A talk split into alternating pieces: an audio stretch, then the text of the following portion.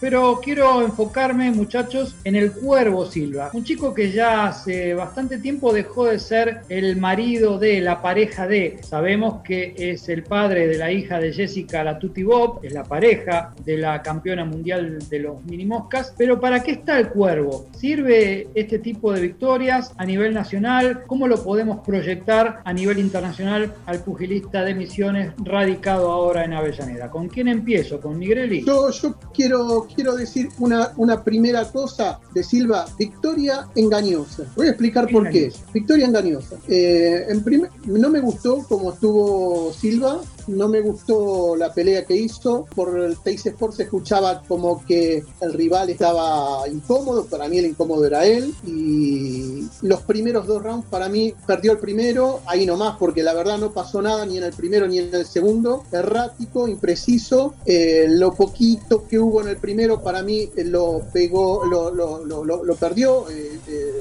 el cuervo, y en el segundo un poquito más, tampoco así como si fuera balitas de fogueo y nada más. Y el tercero lo estaba perdiendo, estaba dominando Jonathan Sánchez para mí, para mi criterio, y en una contra que él también recibe la izquierda, eh, derriba a, Víctor Sánchez, pero él, él, la única ventaja que tuvo es que quedó de pie y Sánchez se cayó. Y la mano del cuarto realmente no la vi. O sea, veo una mano en el cuello imperfecta que no me parece para noquear, sin embargo lo derribó y cuando el árbitro le daba el pase, el rincón, que si mal no tengo informado es su padre, tiró la toalla. Para mí más un poco condicionado con el tema de este, de Lemos del año, de la semana pasada, que con la situación de su hijo, que supuestamente no estaba bien entrenado para esta pelea. Bueno, Andrés Vázquez eh, pidió la palabra. Yo quiero decir que me sorprendió el triunfo expeditivo. Creí que Wilson Sánchez le iba a hacer más pelea. Es un boxeador marrullero, complicado. Sin embargo, Silva metió un par de manos y definió el combate. Sapo. A ver, eh, voy a decir, no comparto eh, en su totalidad la opinión de Gustavo. Entiendo que el triunfo de Silva, de acuerdo al rival que tuvo enfrente, fue bueno. Ahora, analizándolo a futuro y viendo los boxeadores que a nivel internacional reinan en esta categoría y en categorías eh, menores como la Welter, Silva está lejos de ese nivel internacional. Se puede decir que teniendo un rival que a lo mejor eh, eh, se podía pensar que, lo podía complicar, resolvió el pleito de la manera que lo tenía que resolver. Previo a esa caída final o al, al no va más del árbitro hay una mano izquierda de, Silva sobre el ojo derecho de Sánchez, que fue la que le realizó una pequeña abertura y se ve con claridad cómo empieza el goteo, el, hilo de sangre que le cae sobre, el ojo derecho a, Sánchez. El izquierdo Bueno, esa mano, a mi entender, existió. Fue sobre el izquierdo. Fue sobre el izquierdo una derecha, entonces, al revés. Perfecto. Ahí creo que empezó a liquidar el, pleito de la manera que obviamente esperamos que un campeón argentino eh, se pueda eh, sacar diferencias ante un boxeador que ya lo dijimos, mañoso, con sus antecedentes, a lo mejor se esperaba que le hiciera un poquito más de resistencia, que en algún momento llegó a complicarlo con poquito, lo llegó a complicar, pero bueno, me da la sensación que resolvió bien el, combate y se agenció un buen triunfo para la final del Super 8. Ahora, a futuro, pensando a futuro, me parece que todavía eh, está un poquito lejos de por lo menos boxeadores de relevancia internacional.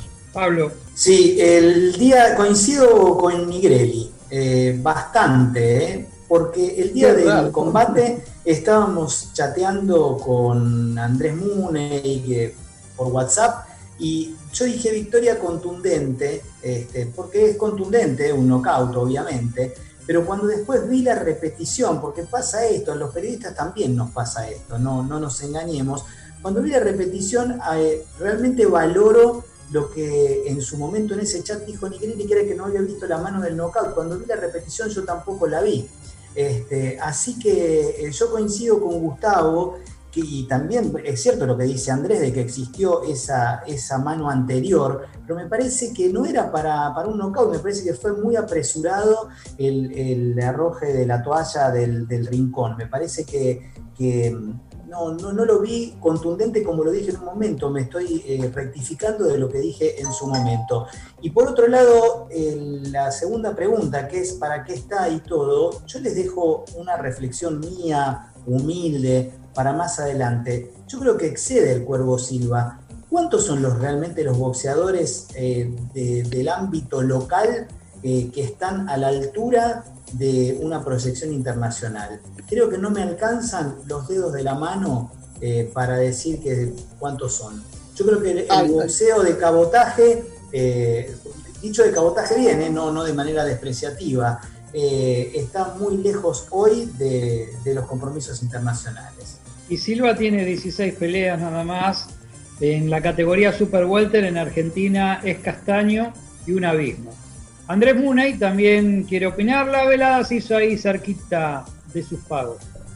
A mí Silva no me llenó, no me convenció, eh, veo que transmite mucho nerviosismo, me pareció excesivo el festejo propio de quien se desahoga y me parece que esta no era una pelea como para vivirla con semejante intensidad si Silva tiene las pretensiones de llegar lejos, pero debo decir que sí le vi ganar las primeras tres vueltas, creo que el knockout se da por la combinación de golpes eh, en, el que termina noqueándolo, muchas veces pasa que no se termina viendo la mano del final, pero me parece que, el knockout eh, fue no, no, no, vi nada extraño. Sí vi que Silva todavía no está, me parece, a mi juicio, para las grandes ligas. Va a ser una linda prueba a la final, Gustavo, con Diego Ramírez, que es un boxeador mucho más zorro, más pícaro que Wilson Sánchez, que de por sí también es un boxeador complicado. Por eso ahí quizá tengamos una medida. Silva es favorito, pero Ramírez supo dar algunos batacazos y seguramente creo que la fecha es el 5 de junio para la final. Eh, podremos ver dónde está parado este prospecto, porque por ahora hay que llamarlo prospecto, que es eh, Alejandro Silva. Gustavo. Sí, yo quería un poco tomar eh, algún cachito de lo que dijo cada uno, más allá de las opiniones, si nos gustó o no nos gustó, eso es muy personal, pero la observación es algo que sí puede ser más objetiva. Eh, yo realmente al Cuervo Silva no le vi pegar manos claras, salvo la del tercero que lo tiró cuando él también recibió la suya. En el cuarto, yo entiendo que no, no, no, estoy cuestionando ni que fue, ni que se tiró, por ejemplo, ni tampoco estoy cuestionando la apresurada decisión del padre, del rincón. Eh, lo único que digo es que eh, algo que no sé bien qué pasó para que Jonathan Silva, que podría haberle hecho más pelea, como dice Marcelo, seguramente, si el árbitro le daba el pase, quizás la pelea se extendía bastante más y llegaba a los puntos, pero algo pasó por el cual la pelea se detuvo, quizás no estaba bien entrenado, esto es lo que quiero eh, remarcar, y él sabía que no iba a poder ganar esta vez, y ante las dos caídas el padre se adelantó, pero realmente eh, que a veces sucede lo que dice eh, Andrés Muney, que un boxeador cae sin que haya una mano que defina esa caída, sino que por una acumulación de golpes, tampoco vi la acumulación de golpes.